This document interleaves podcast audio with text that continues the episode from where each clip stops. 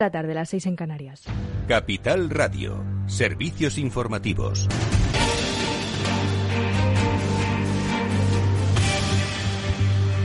La economía mundial continúa con su expansión y la española también, pero los niveles precrisis no llegarán hasta 2023, ni con los fondos Next Generation ni con la recuperación del consumo. La inflación y los cuellos de botella son las principales amenazas para los próximos meses. En Capital Radio, el economista jefe para España de BBVA Research, Miguel Cardoso, reconoce que los cuellos de botella y sobre todo el alza de precios de la energía empujan al alza la inflación que podría matar la recuperación.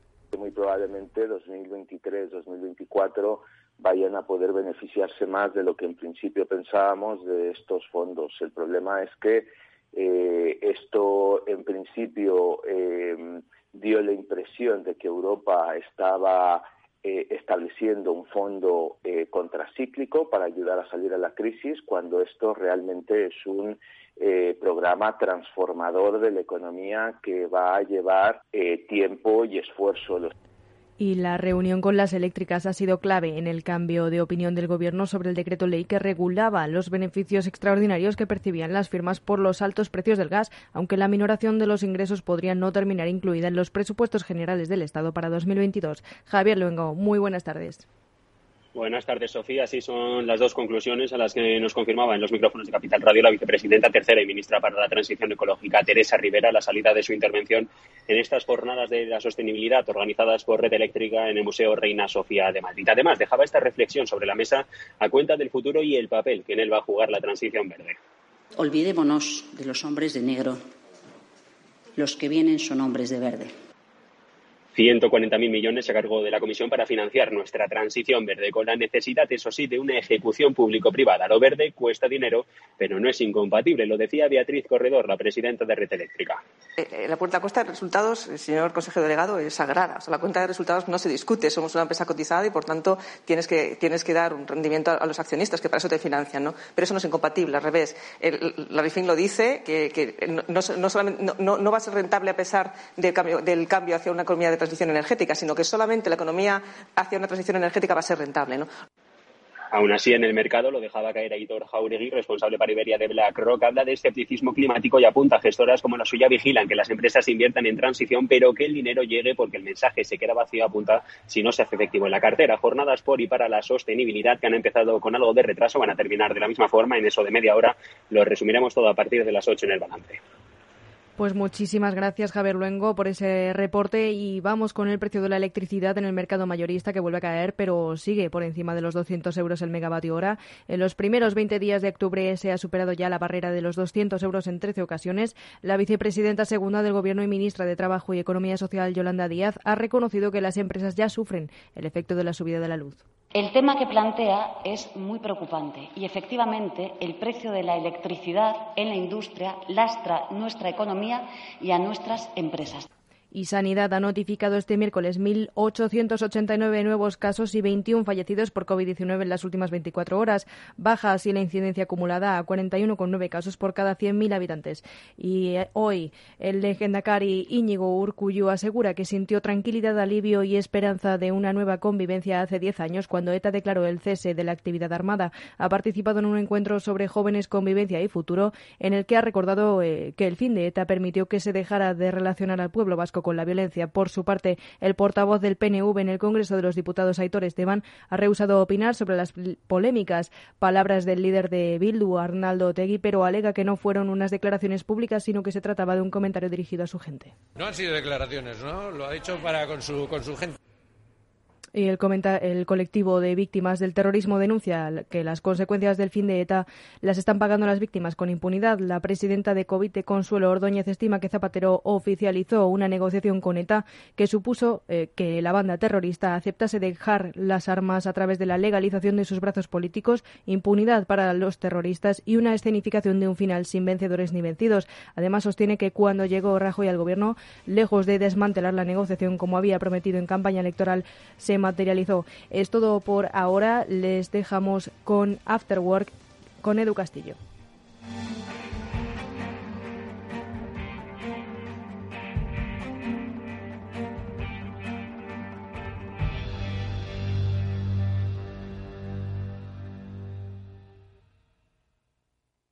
¿Te interesa la bolsa? Compra y vende acciones o ETFs con 0 euros de comisión hasta 100.000 euros al mes con XTB. Vente al broker mejor valorado por sus más de 300.000 clientes según Investment Trends y al mejor broker para operar según Rankia. xtb.es. Riesgo 6 de 6. Este número es indicativo del riesgo del producto, siendo uno indicativo del menor riesgo y 6 del mayor riesgo. Si piensas que España es un país y no un Estado multinivel, multiplurinacional o multigaitas, por fin hay debate. Nace un periódico independiente, profesional, en abierto, respetuoso y con valores. Ya era hora. Eldebate.com. La actualidad desde los principios.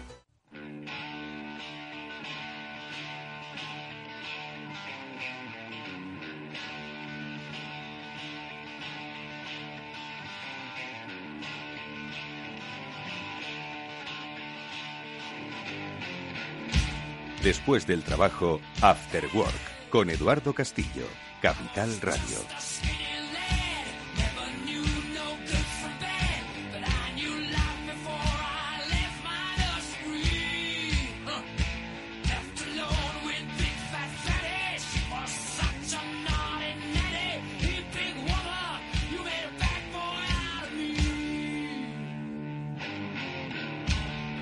¿Qué tal amigos? Buenas tardes. Bienvenidos al After Work que comienza ya en Capital Radio y que ahora en breve va a saludar a una especialista en publicidad. La conocemos, María Álvarez, directora de TMP, de Partnership, para que nos hable de una cosa que os debería preocupar a todos los que formáis parte de empresas y que consideréis que vuestra marca penetra bien en el mercado porque hay una muy buena percepción de la misma, la reputación de vuestra compañía. Bueno, pues que sepáis que la confianza en las marcas se encuentra en un proceso de desgaste continuado. No lo digo yo, lo dice un informe destacado que habla de cómo ha evolucionado la percepción de las marcas y lo que perciben los consumidores de las marcas, especialmente después de la pandemia. Bueno, pues sobre qué es lo que está ocurriendo y sobre qué es lo que deberían hacer las empresas para mejorar su imagen y reputación, por lo menos atendiendo a las demandas de la sociedad de hoy, es de lo que vamos a hablar con María enseguida. Bueno, pues esto será nuestra primera parte del Afterwork, que luego volverá eh, también con aspectos de cambio. Lo que os vamos a proponer es que cambiéis, pues quizás una filosofía de conexión y de comunicación con vuestros clientes a través de la publicidad, a través del engagement, a través de muchos canales. Ahora con María lo sabemos. Bueno, pues la segunda propuesta de cambio viene eh, con la experiencia de la transformación digital. Hoy contamos con Cosentino. Muchos de vosotros lo conocéis creadores del Silestone. Es algo que revolucionó, precisamente basado en la innovación, pues el mundo de la decoración, de los usos en el hogar de determinados materiales. Bueno, pues hoy, junto con los especialistas de Salesforce, vamos a hablar con Cosentino sobre cómo se transforma digitalmente pues un sector, en este caso industrial. ¿Es necesaria la transformación industrial? ¿Cultura de transformación digital? Bueno, pues se lo preguntaremos a nuestro invitado, a Paco Martínez Cosentino Alfonso, que es el director de la unidad de negocio digital para todo el grupo Cosentino. Bueno, pues ese es nuestro programa, amigos. Lo que pretendemos es que lo que aquí os vayan a contar os inspire, os haga reflexionar y luego ya, eso es decisión vuestra, pues paséis a la acción. Néstor Betancourt gestiona técnicamente el programa, os habla Eduardo Castillo, bienvenidos.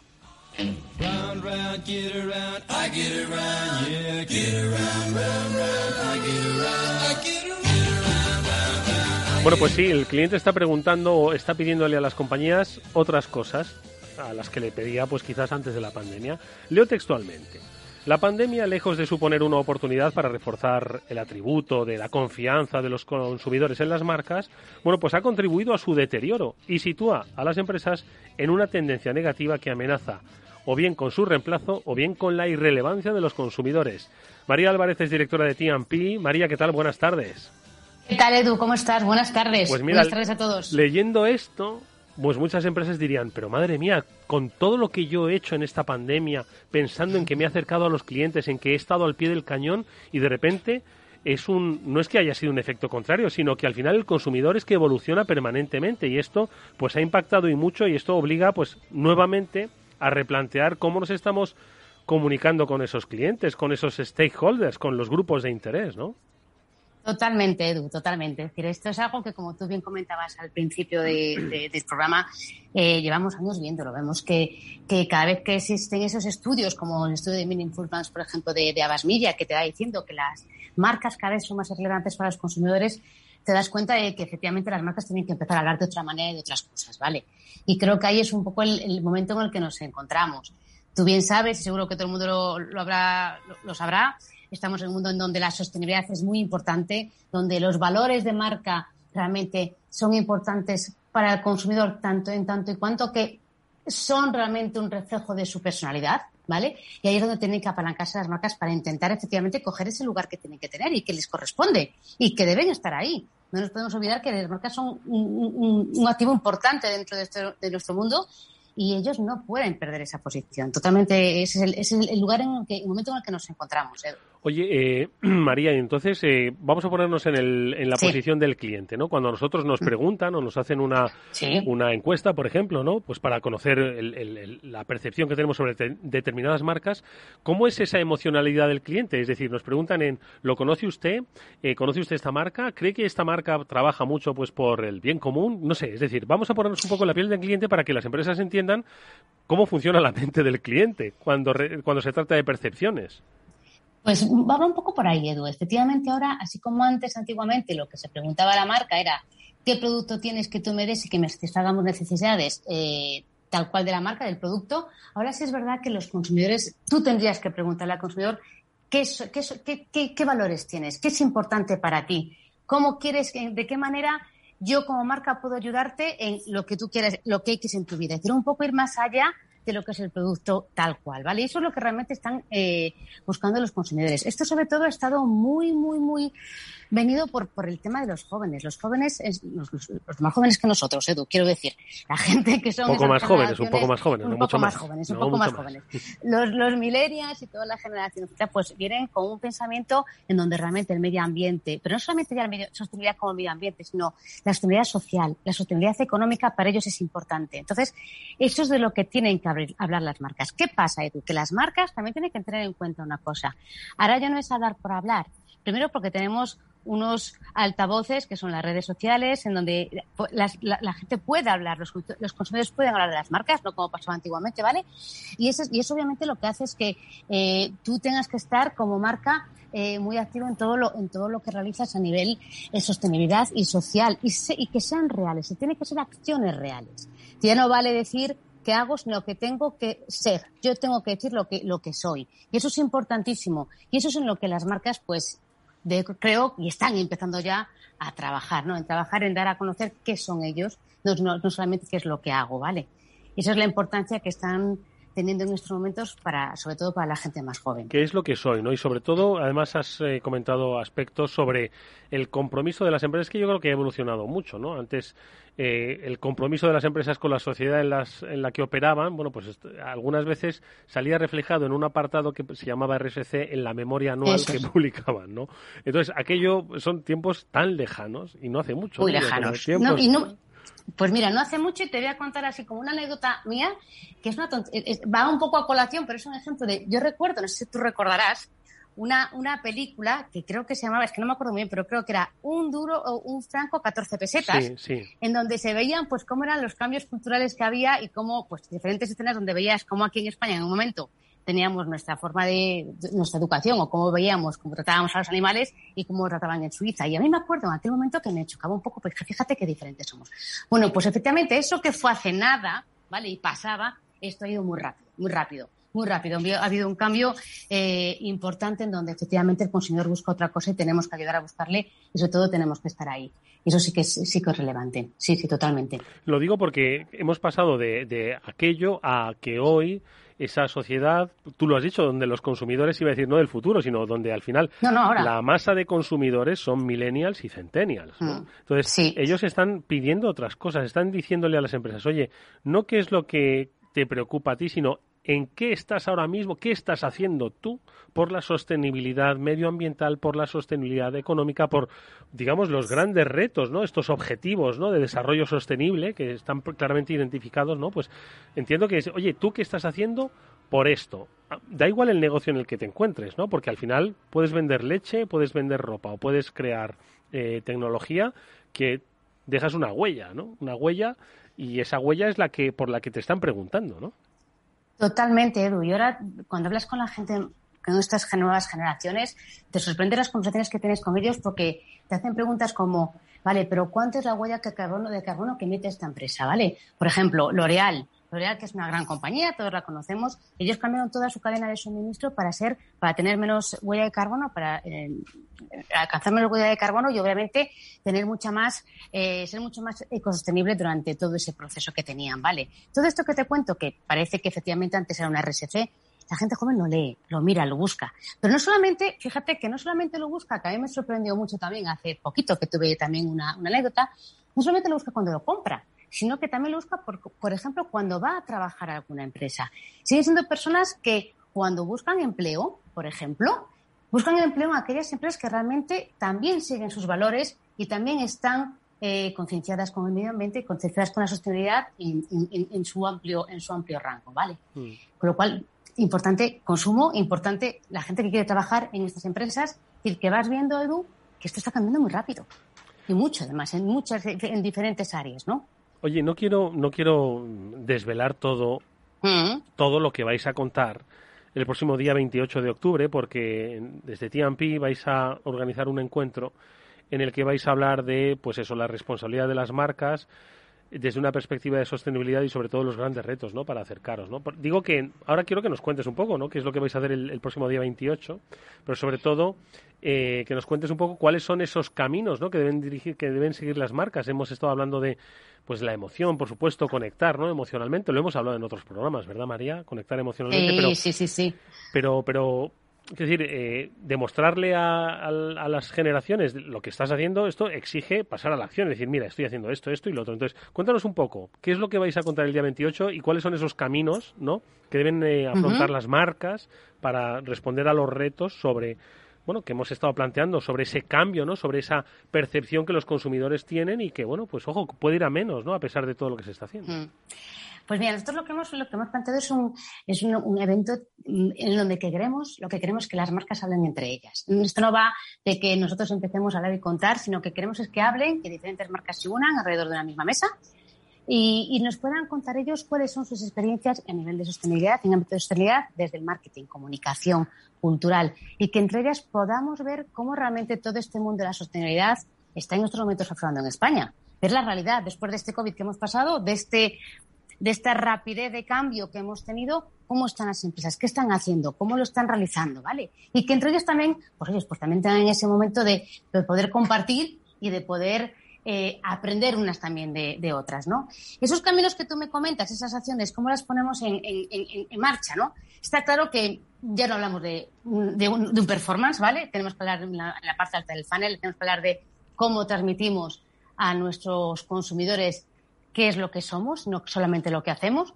Y en ese cambio, pues obviamente tenemos que hablar de un storytelling, obviamente de un storytelling que yo le llamo a veces sostenible, ese branding sostenible, ¿no? En donde tienes que tener muy claro que lo que tienes que contar, sobre todo, Edu, son realidades.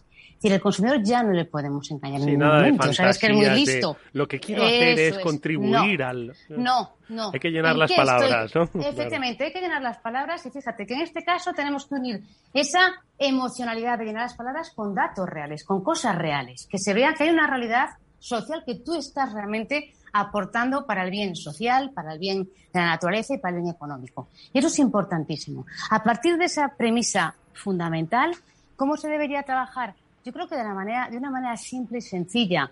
Al final los humanos, y tú seguro que lo sabes también, Edu, por, tu carrera, los mensajes, cuanto más simples, mejor se, entienden, mejor se pueden eh, interpretar y después con una historia. Nosotros, esto viene de la neurociencia, ¿no?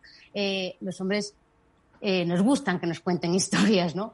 Entonces es verdad que eso también te ayuda mucho a, a poder eh, llevar esas acciones de, de, sostenibilidad. Por supuesto, hay una parte real, importante, y de seriedad, ¿no? Que tenemos que contar en todos esos caminos. Dependiendo de donde te encuentres, Edu, la plataforma en la que te encuentres, si es en televisión, si es en digital, si es en redes sociales, obviamente los contenidos tendrán que ser muy diferentes. Y ahí es donde está el trabajo estratégico ¿no? y de comunicación de qué tengo que contar en dónde y que todo, además, pues tenga ese, ese hilo conductor de soy humilde, estoy contándote lo que soy, son todo realidades y te lo cuento de una manera sencilla para que tú puedas ver que me quiero acercar a ti.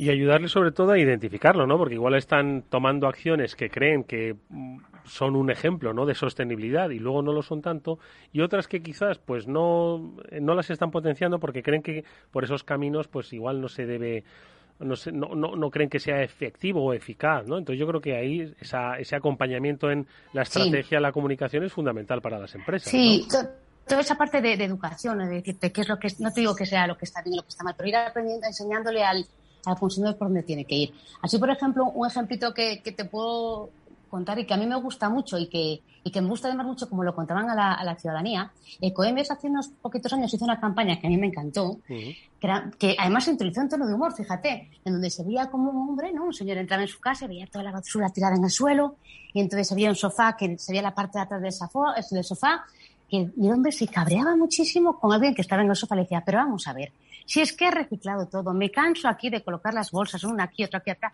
y llegas tú y me lo tiras todo. Es que no puede ser. y, se ve como tienen ahí una riña enorme. Y se da vuelta a la cámara y es un perro, ¿sabes? Pero es una manera muy cómica de poder decir a la gente, educa, eh, eh, recicla, estate atento a tu basura, etc, ¿vale? Pero al final le dan como una vis cómica. ¿Qué hace eso? Pues que a la gente joven le llegue de otra manera, etc, etc. Eso es importante también. ¿Cómo es el tono de la comunicación para poder llegar a ellos, no? Y bueno, pues yo creo que lo que tienen que hacer las empresas es estar, pues un poco, como siempre hay que estar cuando se trata de eh, crear mensajes reales, ojo, verdaderos. Es que claro, como estamos hablando de, estamos hablando de publicidad, pues mucha gente dice, bueno, es que la publicidad tiene una parte de fantasía. Ojo, no. Vamos a ver, la, publicidad lo que hace es seducir a través de realidades, ojo, ¿eh? Eso eh, es. utilizar las pues, emociones, ¿no? Entonces, Totalmente de acuerdo, Edu. Es decir, esa parte onírica de la publicidad tiene que estar basada sobre todo también un poco en, unos sueños, pero que, haya una parte de realidad. Y en, la parte de, si hablamos de sostenibilidad y valores de marcas en estos momentos, olvidémonos un poco de, todo ese mundo porque efectivamente el consumidor y sobre todo el joven no te va a creer. Vale, no, no, no podemos ir por ahí porque efectivamente no sería, no sería el mejor camino para llevar bueno, pues yo, yo creo que antes he mencionado ¿no? los objetivos de desarrollo sostenible planteados por Naciones Unidas. Yo creo que el primer paso que las empresas eh, podrían hacer, pues para saber cómo pueden acercarse a sus clientes, eh, a esos no nuevos clientes, sino a ese cliente evolucionado, es echar un vistazo a los objetivos de desarrollo sostenible y ver cómo ellos, con cuál se identifican. Ojo, no son, si no me equivoco, 17 objetivos, ¿no, María? Pero bueno, que, puedes estar en... en, en, oye, si estás en todos, ojalá, ¿no? Ojalá las empresas pudiesen estar en todos, pero que, que tu empresa puede contribuir a alguno de ellos, ¿no? Yo creo que es un primer paso, ¿no? Totalmente, es decir, como tú dices, contribuir en todos, pues poco a poco, es decir, tampoco nos tenemos que, sabes, las empresas tienen que ir poco a poco, es un cambio que tenemos que hacer. En el fondo hay que hacerlo como digo yo, sin prisa pero sin pausa. Me, explico. Tiene que ser rápido, pero haciéndolo bien, porque en esto sí que no puedes ir.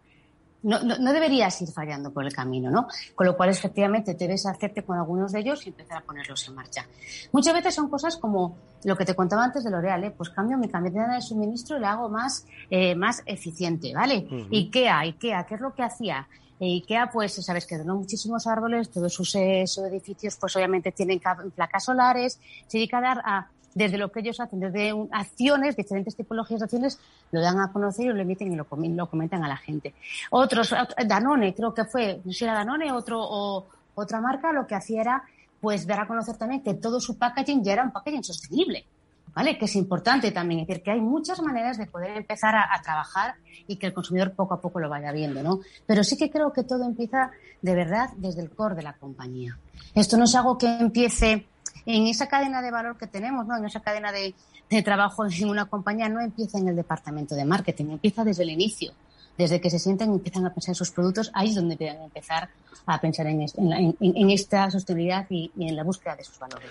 Oye, pero una pregunta, te hago una hmm. pregunta final que es... Eh, Vamos a ver, que es quizás, no, no, no, es una pregunta complicada en absoluto, pero sí que igual le hace pensar a muchos, ¿no? Hay quienes quizás son, son de, la, de la opinión y dicen, bueno, pues, eh, hombre, parece que está parece que está presumiendo de lo medioambientalista que es ese, ¿no? Entonces, como diciendo, entonces eh, esos esa especie como de, falsa modestia, ¿no? Que a veces dirían, joder, que tío, parece que está salvando el sol, el planeta, ¿no? Quizás aborde a las a las empresas, ¿no? Entonces, ¿cómo dirías María que es la mejor forma de decir, oye, yo estoy contribuyendo, mi negocio es este, pero al mismo tiempo estoy contribuyendo en eh, pues a, ser sostenible pues por, la vía con el medio ambiente con, con, la economía circular y tal sin que la gente piense que me estoy tratando de poner la banderita verde que muchos ojo vivimos en tiempos de oportunidad no entonces dicen oye pues voy a ponerme la banderita verde y así soy más oportunista ¿no? entonces cómo podemos hacer esa esa comunicación convencer a las empresas de que no se preocupen de que bueno tú lo has dicho no diciendo la verdad y siendo honesto pero cómo un poco podemos lidiar con eso pues mira, estoy totalmente de acuerdo contigo que no es un momento de oportunidad, no deberíamos trabajar con la oportunidad, que eso lo primero es totalmente eh, a favor de ello. ¿Y cómo podemos lidiar con ello? Es que realmente es un poco lo, que, lo que comentábamos, eh, decir la verdad, decir, ser muy honestos en ejemplos que pongas, en campañas que hagas que puedan ver realmente la sociedad que lo que dices es cierto.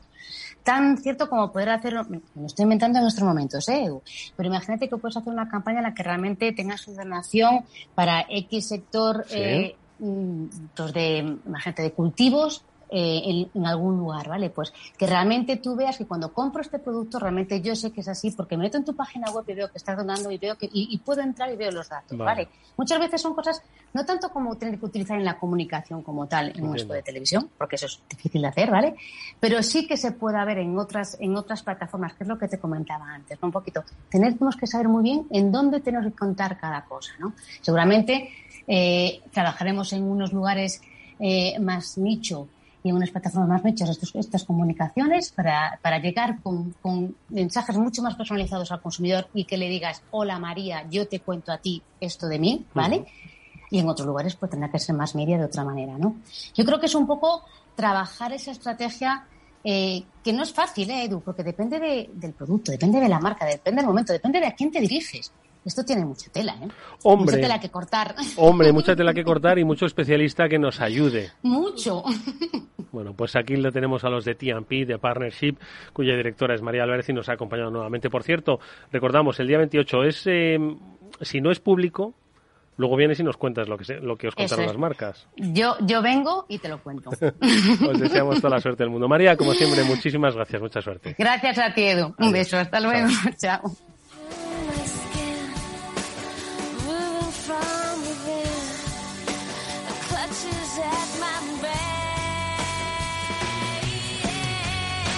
Enseguida vamos a saludar a los especialistas de Salesforce. Hoy, empresa invitada, Cosentino. Vamos a saber cómo se han transformado digitalmente desde la industria. Innovaron, innovan y mucho, pero ¿cómo es el papel de la transformación digital? Enseguida Paco Martínez Cosentino Alfonso nos lo va a contar junto con Pablo Rodríguez Añino, que es vicepresidente de Salesforce Iberia. Enseguida les vamos a saludar, pero antes vamos a escuchar este consejo de inversión. Pues atención a los inversores. Desde Capital Radio y XTV os invitamos al evento online de bolsa del año. Seis expertos del sector van a defender sus ideas de inversión en bolsa y mercados financieros en directo. No te lo puedes perder. Reserva tu plaza para el 13 de noviembre en xtv.com. Es un evento donde cada ponente va a tener 25 minutos para defender sus ideas preferidas de inversión. Y vamos a contar con expertos como Alejandro Estebaranz, que es presidente de True Value, con Pablo Gil, que es exdirector de análisis técnico de Banco Santander, con Rocío Recio de Cobas o Carlos Romero de Advalor y muchos más. Bueno, pues toda esta información la tienes de este evento gratuito en xtv.com. After Work con Eduardo Castillo. ¿Seleccionas los mejores ingredientes para tu cóctel favorito? Haz lo mismo con tus inversiones financieras. Encuentre la combinación adecuada de renta variable y renta fija internacional en el momento oportuno a través de nuestro fondo multiactivo sostenible Lazar Patrimoine SRI y de nuestra gestión flexible de renta fija con Lazar Credit Opportunities. Los fondos están registrados en la CNMV con los números 1890 y 1991 gestionados por Lazar Fresh Gestión con depositario en CACEIS y representados por BNP Paribas Security Services. Los riesgos del fondo son la pérdida de capital, la gestión discrecional, la renta variable, los tipos de interés, el crédito, los futuros, las contrapartidas y las divisas. El objetivo de rentabilidad y el capital invertido no están garantizados. Por favor, consulte lazanfarmanagers.com para obtener más información. Si quieres entender mejor todo lo que rodea nuestro sector alimentario, tienes una cita en La Trilla. Un gran equipo de especialistas te acercará a la actualidad económica y política desde el campo hasta la mesa. Conocerás sus principales innovaciones sin olvidar las producciones más tradicionales. Los sábados de 8 a 9 de la mañana con Juan Quintana, La Trilla de Capital Radio. Para personas inquietas, Capital Radio.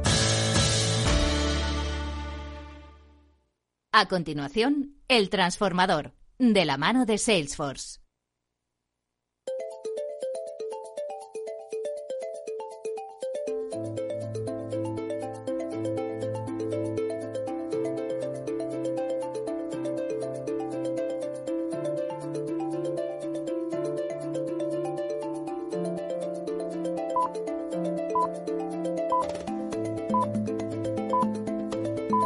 Es momento de hablar de transformación digital y siempre lo hacemos en este espacio que junto a los especialistas de Salesforce contamos con las empresas de referencia de todo tipo de sectores, de todo tipo de tamaños y además con todo tipo de inquietudes, necesidades y estrategias. Y la de hoy eh, nos va a llevar al terreno industrial, además muy particular. Es un terreno industrial pues de una compañía, seguro que ya muchos de vosotros, bueno, si nos habéis oído al principio del programa ya sabéis de quién estamos hablando.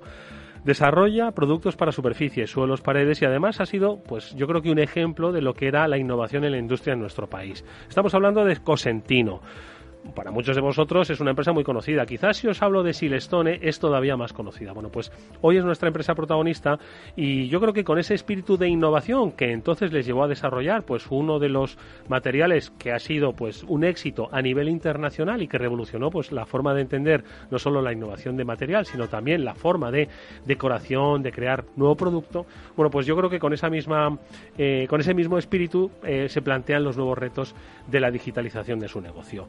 Antes de saludar a nuestro invitado, eh, le doy nuevamente la bienvenida a Pablo Rodríguez Añino, que es vicepresidente de Salesforce. Repite en este estudio. Pablo, ¿qué tal? Buenas tardes. ¿Qué tal, Eduardo? Buenas tardes. Encantado de estar con vosotros. Igualmente que estés con nosotros con una empresa de referencia, además, que como digo, tiene un, un amplio carácter innovador en su ADN y que hoy yo creo que va a ser un ejemplo también de cómo podemos hablar de transformación digital, no solo de industria 4.0, ojo, que eso es quizás como se conoce, bueno, pues la aplicación de la digitalización al mundo de la industria, sino también de otros conceptos de digitalización que a una empresa industrial le van a ser muy útiles en cuanto a su relación con el cliente, en cuanto a su organización, en cuanto a la propia gestión de la compañía, ¿no? Efectivamente. Eh, si de algo se caracteriza Cosentino es de tener unos productos excelentes, de haber innovado y de haber invertido mucho en I más D más I eh, para tener un, producto de altísima calidad.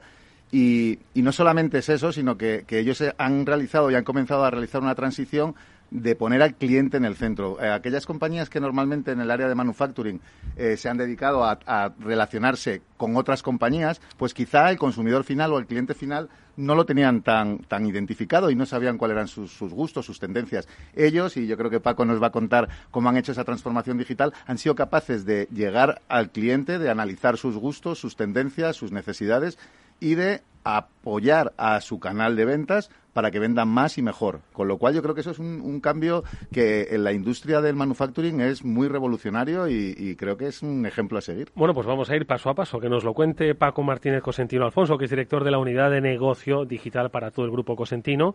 Paco, buenas tardes, bienvenido. Buenas tardes, Eduardo, ¿qué tal? ¿Empezamos desde el principio o no? Venga, vamos a ello. Bueno, yo creo que, como he dicho al principio, pues mucha gente conoce Cosentino porque revolucionó. Eh, yo creo que ese espíritu innovador es el que además le ha hecho triunfar con pues una de sus marcas más conocidas como es Silestone. ¿no? Eh, yo creo que nos cuentes un poco quién es Cosentino, que nos describas un poco ese espíritu de innovación de la vamos a llamar de la antigua I más D más sí, que ya suena como un poco antiguo, ¿no? Porque hoy estamos hablando de transformación digital. Entonces, para que veamos un poco de dónde vienes y hacia dónde os dirigís, como ha apuntado, como ha apuntado Pablo, ¿no? Decir, oye, tenemos que ir hacia un cliente, hacia el cliente, empezar a eh, evolucionar del B2B a un B2C, pero con un pensamiento digital. Cuéntanos un poco. Bueno, pues Cosentino es una empresa familiar eh, que está con, su sede central en Almería, en, Andalucía, y hoy en día tiene una distribución propia ya en más de 40 países. Eh, se dedica a la producción y a la distribución de superficies en el mundo de la arquitectura y, el diseño. Y, bueno, pues desde el año de los años 70 que empezó la empresa con, con la piedra natural, con el mármol blanco Macael, que es de donde, de donde nace la empresa, en el año 90 ya fue cuando fundó el producto estrella, ¿no? que, es, que es Silestone, enfocado sobre todo para la encimera de cocina, pero como tú bien has dicho, la innovación es algo que está en nuestro ADN desde el inicio, con la creación de Silestone, y luego creamos el producto revolucionario, que es el producto que se llama Decton, la marca Decton, que nos abre un abanico de posibilidades de, a nivel de, aplicaciones y, y de otros segmentos fuera del mundo de la cocina también. Es decir, que la innovación nos lleva al desarrollo de producto, os lleva al desarrollo de nuevos eh, espacios de trabajo, pero bueno, eh, la vida va evolucionando. Por supuesto, todos vamos a necesitar y queremos eh, decorar nuestra casa con lo mejor, pero hay una nueva forma de conectar con los clientes. ¿no? Y eso entiendo que es, Paco, lo que os hace pensar cómo integrar la transformación digital que hay ahora mismo en todo el mundo en vuestra compañía. ¿no? Sí, para nosotros la visión centrada en el cliente es la clave de todo. Por eso desde, desde enero hemos montado esta unidad de negocio digital también para que esa visión de cliente se, se convierta también en el mundo digital. ¿no? Eh, tenemos cuatro verticales de negocio eh, en, el, en, el, negocio digital que están enfocados en cuatro verticales de, del B2B, ¿no? que es, es nuestro modelo de negocio. La tienda de cocina, el marmolista, el arquitecto y el diseñador hemos desarrollado un producto específico para cada uno de estos, de estos eh, clientes enfocado a, su día a día, ¿no? a facilitarle eh, su trabajo, a facilitarle la relación con sus clientes y sobre todo que la, la conexión con Cosentino sea lo más eficiente posible. Eh, pero antes de montar esta unidad de transformación digital, Paco, y que os lleva pues un poco a querer comunicaros con ese cliente empresarial, ¿no? marmolista, eh, arquitecto, diseñador. Eh, y tienda de cocina. Y tienda de cocina. Entiendo que hay una reflexión anterior, ¿no? Que dices, oye, tenemos que comunicarnos con. Porque quiero decir, antes os comunicabais con, con las tiendas de cocina, antes os comunicabais también con los marmolistas, pero entiendo que lo hacíais de otra manera, ¿no? Entonces, ¿por qué, por qué eh, desde Cosentino decís, oye, necesitamos crear una unidad de transformación digital? Bueno, pues el mundo tradicional eh, sigue siendo bueno, ¿no? O sea, nosotros seguimos teniendo una red comercial bastante sólida en los distintos mercados que está presente la compañía, pero nos hacía falta eh, este, este entorno digital para que los, los, clientes pues tengamos una mejor comunicación con ellos, que tengamos unos servicios en esas plataformas digitales para que en su día a día eh, puedan hacer pues uso de los distintos servicios de valor y eso nos hace que seamos más atractivos para nuestros clientes, que, que prefieran trabajar con nosotros por delante de otra de otro fabricante, ¿no? Servicios como pues por ejemplo el e-commerce, ¿no? Ya el, cliente marmolista que nos compra ya no tiene que, llamar por teléfono o que enviar un email para hacer un pedido, lo puede hacer a través de la plataforma o una tienda de cocina puede solicitar una muestra para su cliente a través de esa plataforma digital. Nos permite ser mucho más eficientes y mucho más ágiles en nuestro modelo de negocio. Yo creo que lo que nos está contando Paco, Pablo, es eh, un, un, ejemplo de cómo romper el paradigma de que pues un producto físico y que en ese mercado tradicional, ojo, que no, que no ha desaparecido ni mucho menos, pero que hay que dotarlo de muchas más cualidades, ¿no? Eh, decir, estamos hablando de un producto físico que seguro que le gusta tocar y que hay que verlo, decir, oye, ¿por qué no exploramos y por qué no vemos esa nueva forma que decía Paco de comunicarnos con los clientes, que es el canal digital, ¿no? Efectivamente, y no solo es un canal digital, son muchos canales digitales. Lo que se trata es de abrir un abanico de posibilidades más mayor del que tradicionalmente había. Si antes a lo mejor un comercial tenía que viajar, desplazarse y tener una interacción física que le llevaba bastante tiempo, pues eh, hoy día a través de aplicaciones móviles, a, través del canal eh, de las comunidades que tenéis eh, con, vuestros clientes, a través del canal del e-commerce o a través de, cualquier canal que no sea el, tradicional, pero con una visión unificada. Lo que es importante, y es que yo creo que Cosentino lo ha sabido gestionar muy bien, es que han sido capaces de unificar toda esa relación en multitud de canales, pero siempre teniendo muy clara cuál es la información que se transfiere entre, entre ambas partes. Y otra cosa muy importante es la conexión entre el mundo digital y el mundo físico. No, no quiere decir que el mundo digital vaya a sustituir al mundo físico, se complementa entre sí. Al final el, el cliente puede solicitar un servicio a través de la plataforma digital, a través de las comunidades que está comentando Pablo, pero luego por detrás está la red comercial para que ese servicio se lleve a cabo y que, y que tenga éxito. ¿no? Al final es una estrategia omnicanal lo que estamos montando en, la empresa. Y volviendo a, la estrategia digital, hay una serie de pilares en los que os apoyáis en Cosentino. ¿Cuáles son eh, y cómo se sustenta ¿no? esa, esa estrategia digital? Yo diría que lo principal es esa visión centralizada en el cliente que comentaba Pablo. Para nosotros eso es lo fundamental, que todo lo que hagamos aporte valor al cliente. Para eso hemos desarrollado cuatro productos digitales a través de las comunidades de Experience Cloud de, de Salesforce, que la, que la verdad que sin, ellos no, no, no podría ser esto posible y esto nos ayuda muchísimo. Y, esas, esos cuatro productos digitales tienen unas propuestas de valor muy claras, centralizadas en el cliente. Eh, por ejemplo, os pongo un ejemplo, en, el tema del e-commerce también ya el 80% de los pedidos nos entran por el canal digital, que estamos hablando de unos 800, 900 millones de euros anuales.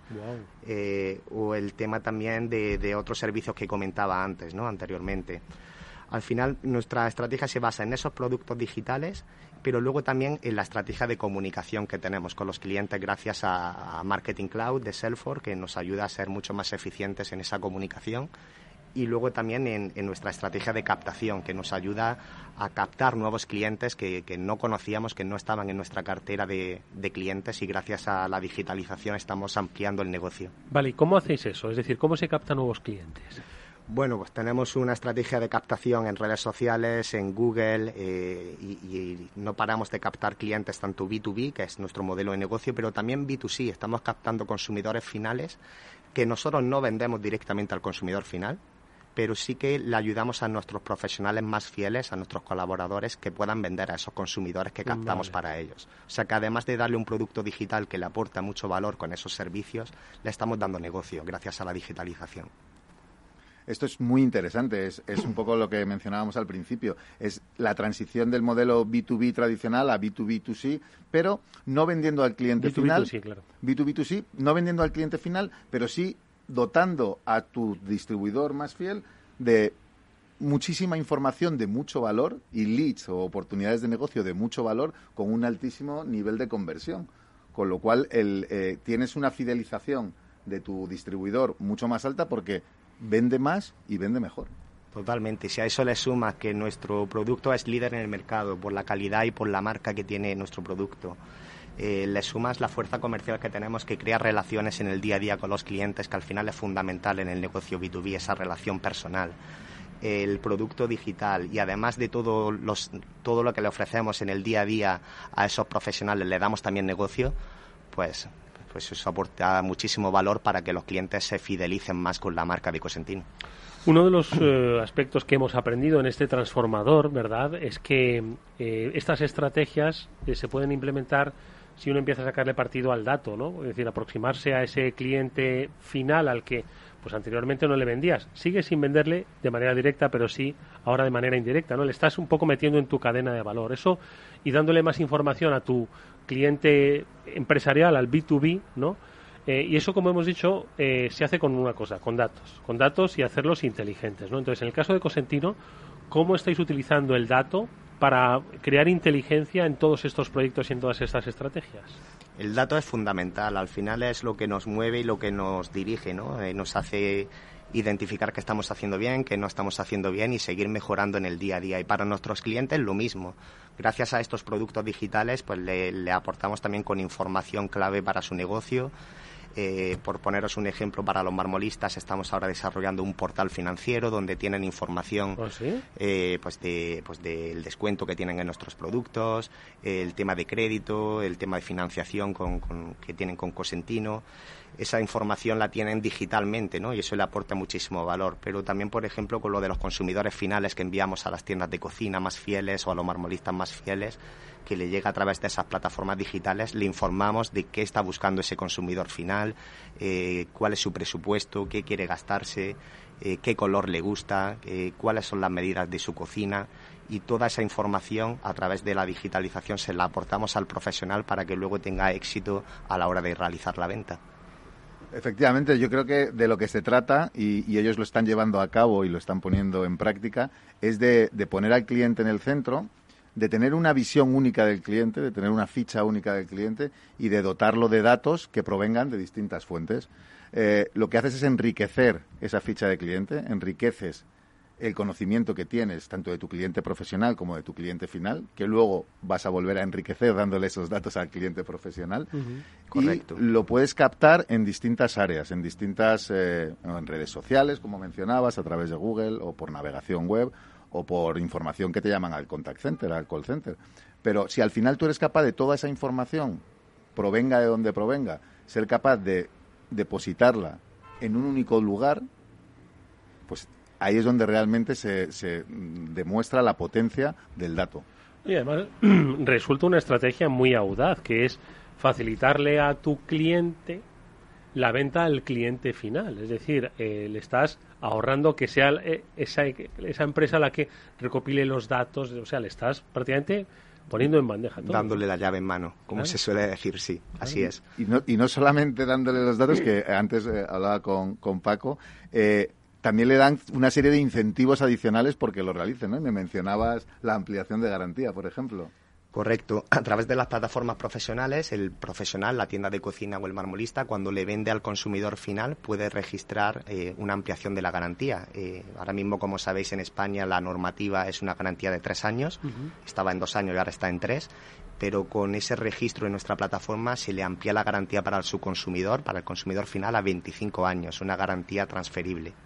No está nada mal y además tenemos otros incentivos, ¿no? También por cada, por cada garantía que registra la tienda o el marmolista en la plataforma reciben también puntos, que nosotros los llamamos actios, y con esos puntos también los pueden renderizar en regalos de, pues, de Amazon o en, o en cursos formativos incluso. Eso es muy importante, que, que seáis capaces de captar esos datos y que se depositen, insisto, en un único lugar. Es que yo creo que ahí también está otra de las claves, ¿no? Que es la capacitación y la formación a toda la red que trabaja con Cosentino, desde su propia red comercial interna hasta al final eh, pues los, los, eh, eh, los clientes que son los que también tienen que utilizar la plataforma para esos incentivos. Es decir, al final hay que digitalizar a tu red de clientes. ¿no? Entonces, ¿cómo estáis trabajando en esa capacitación de todo ese ecosistema de Cosentino? Ese es uno de los retos más grandes que tenemos, para serte honesto, pero gracias a la red comercial tan grande que tenemos en los distintos países del grupo, nos ayuda a esas formaciones a los profesionales. ¿no? Al final, nuestra red comercial no para de visitar a las tiendas, marmolistas, arquitectos, diseñadores constantemente y en esas visitas pues ayuda a, que la digitalización sea una realidad, ¿no? Le, forma de cómo utilizar la plataforma, les, si no conocen la plataforma, les, se, la, se la ofrecen y, y ayudan al cliente a que se active en la plataforma y eso es una de, las de las claves. Para que os hagáis una idea, ahora mismo tenemos 80.000 profesionales activos en, nuestras plataformas profesionales. O sea que eso es gracias a, la red comercial sobre todo, gracias al éxito que están teniendo en esas visitas comerciales.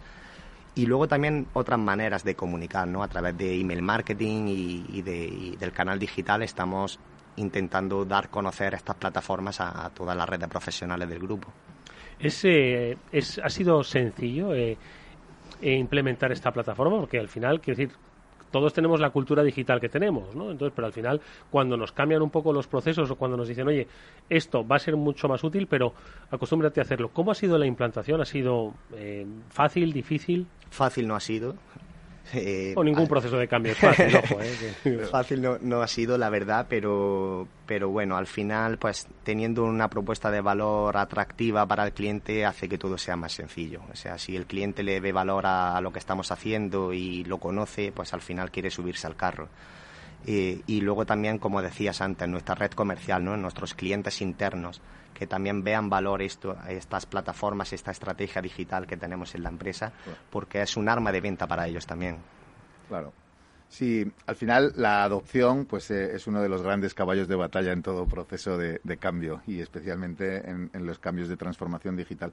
Pero si, si, si se es capaz de trasladar eh, los beneficios y de alguna manera se capacita para que el uso de la tecnología no sea un obstáculo y que, y que se pueda utilizar. Y la verdad es que ahí se ha mejorado mucho en cuanto a, la usabilidad de las, de las herramientas y de las plataformas. Cada vez son más sencillas, cada vez son más intuitivas es más la aversión al cambio o, la oposición a hacer las cosas de una manera distinta, más que lo que es el uso de la tecnología en sí, que al fin y al cabo todos sabemos comprar en plataformas de comercio online, todos sabemos interactuar con un, con un teléfono móvil y, al final eh, no, es, no es demasiado complicado. Es más el cambio mental que debemos realizar que... Totalmente.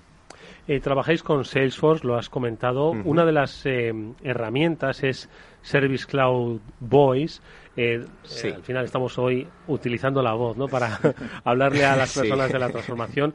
En este sentido, ¿cómo y por qué eh, os está ayudando el Cloud Voice? De, bueno, Service Voice es la plataforma de Salesforce que estamos utilizando en nuestros call centers, tanto para B2B como para B2C. En el caso de B2C, por ejemplo, que comentábamos antes, de la captación de consumidores finales interesados en la compra del producto, hay un call center que llama a ese consumidor final antes de enviarlo a una tienda de cocina o a un marmolista, ¿no? Eso lo hacemos con Service Cloud y nos ayuda a que esa conversación pues esté luego con los datos grabados y que esté todo trazado eh, para, para tener que dote de inteligencia todo lo que se ha dicho ahí, ¿no? ¿Perdón? Que se dote de inteligencia a todo lo que se ha dicho ahí, ¿no? Totalmente. lo que hablábamos antes del dato en este caso. Y que se conecte luego con el CRM de la red comercial, que por supuesto está hecho también con Salesforce, con, Salesforce, con Sales Cloud, eh, con las plataformas profesionales que comentábamos antes, que también están hechas con Salesforce, con Experience Cloud, y luego la, parte de comunicación con Marketing Cloud. Al final, estas cuatro plataformas están interconectadas entre sí y nos hacen que, que lleguemos al objetivo. Efectivamente, el gran parte de la ventaja de, tener distintos módulos integrados es precisamente eso, el, el, que todos comparten una misma plataforma. Y perdona que insista en el, en el único dato, en el repositorio único de datos, pero es que es muy importante. Imagínate que una comunicación de marketing, eh, si la, información que regresa no se deposita en el lugar adecuado, una persona del contact center no va a saber que esta persona ha sido eh, llamada para una promoción en concreto o que esta persona hace X días eh, para poner un problema y a lo mejor hay que, hay que solucionarlo antes que intentar venderle otra cosa, ¿no?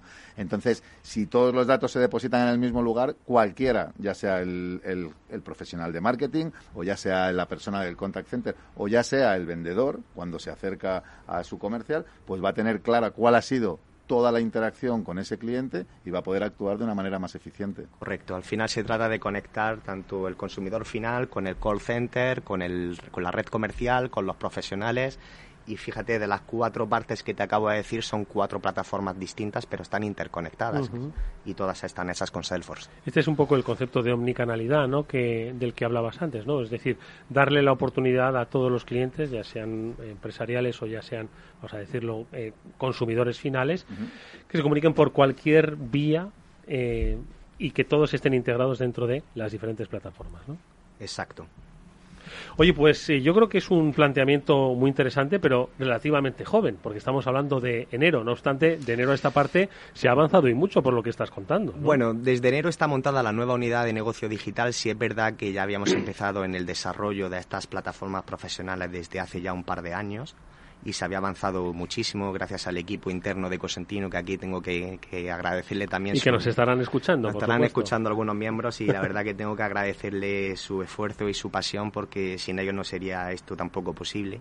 Pero desde enero eh, se ha convertido de un proyecto digital o de un proyecto de transformación digital de la compañía a una unidad de negocio digital ahora al final todo lo que hacemos es para que tenga impacto también en la PNL de la empresa, ¿no? Y, todo se mide eh, con ese objetivo, ¿no? Para que, si lanzamos un producto digital nuevo, un nuevo servicio, al final todo el resultado de, lo que hacemos se convierte al final en, negocio.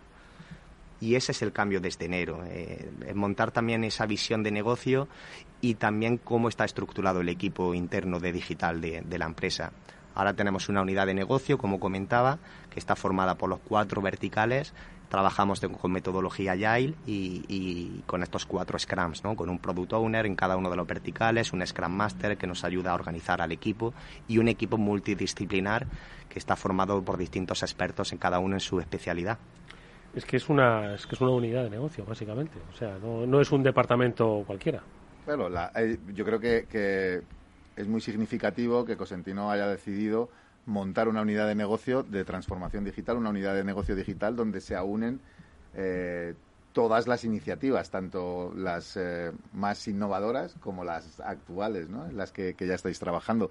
Eh, y eso no es muy habitual en los clientes con los que nos encontramos. Hay veces que todas esas iniciativas digitales están, eh, digamos, un poco desperdigadas por distintos departamentos de la empresa.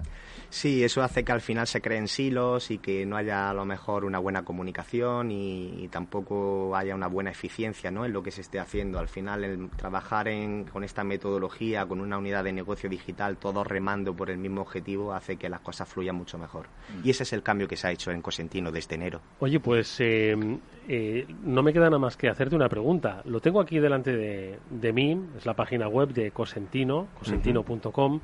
Si uno se va al, al, al, logo, digamos, al icono de, del globo, Estamos hablando de Sudáfrica, estamos hablando de Indonesia, Hong Kong, Malasia, Oriente Medio, Singapur, estamos hablando de todos los países de Europa prácticamente, no de la Unión Europea, de Europa, digo, ¿vale? Estamos en los, cinco continentes. Eh, Estados Unidos, México, Canadá, estamos hablando de Nueva Zelanda, de Australia, estamos hablando de Brasil. Tenemos presencia propia en más de 40 países ahora mismo, pero también con, con distribución de terceros se puede sumar a más de 70.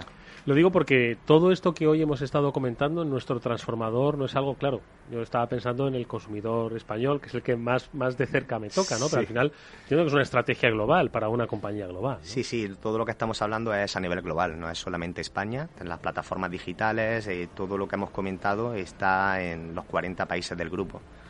Yo creo que, Pablo, que eso es un ejemplo ¿no? de cuál es la visión que una empresa, en este caso además, eh, tan internacionalizada como es el caso de Cosentino, eh, debe mirar las cosas, ¿no? que la transformación digital eh, abarque pues a todos los mercados con sus diferentes eh, culturas empresariales, pero tiene que abarcar a todos los mercados. Por supuesto, y la verdad es que ellos han sido capaces y es un motivo de orgullo para para España, ¿no? Como una, compañía española Totalmente.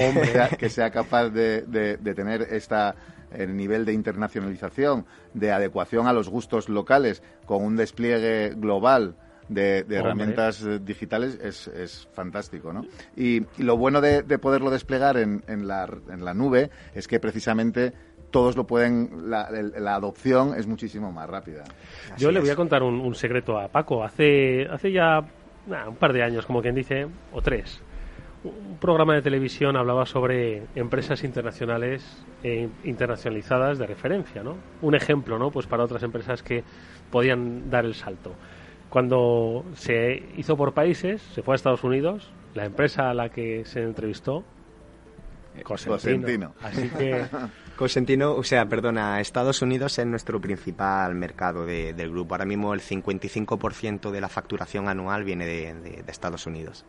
No es malo se hizo, no es malo se hizo. Pero España, vamos, está, eh, está en nuestro corazón y, hacia, y a, todos los sitios que vamos eh, siempre decimos que somos una empresa española y la verdad que, que el resto de países agradece que también seamos de España, ¿no? Eh, también tiene esa sensación de calidad y de compromiso por ser españoles. Absolutamente, y de Almería, sí señor. Paco Martínez Cosentino Alfonso es director de la Unidad de Negocio Digital para el Grupo Cosentino. Muchísimas gracias Paco, mucha suerte, enhorabuena por el trabajo, a todo tu equipo Mucha suerte, como digo. Muchísimas gracias. Y a Pablo Rodríguez Añino, como siempre, muchísimas gracias, Pablo, como vicepresidente de Salesforce Siberia. Un placer haberte visto de nuevo. Muchas gracias, Eduardo. Adiós.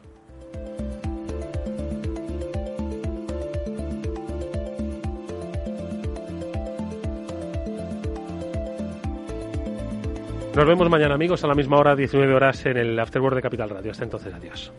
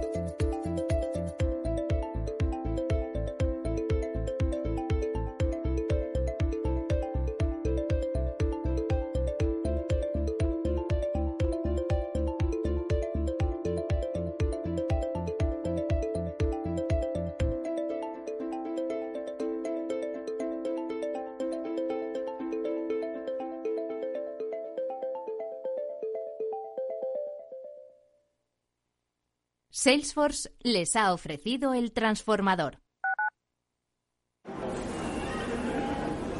Metro de Madrid te lleva de forma segura al trabajo, al gimnasio, al retiro. Un medio de transporte accesible y rápido que te acerca a los lugares y a las personas que más quieres. Ahora y siempre, utiliza el transporte público. Ahora y siempre, muévete en Metro. Metro de Madrid, Comunidad de Madrid. Gráficas Naciones. Más de 50 años de experiencia en el sector de las artes gráficas. Apostamos por la última tecnología tanto en impresión offset como en digital y gran formato. Realizamos todo tipo de impresión. Tarjetas de visita, folletos, libros, vinilos, decoración y montaje de stands. Más información en el 91 629 2145 o en gráficasnaciones.es.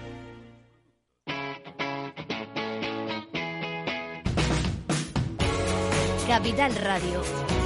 Despierta la economía.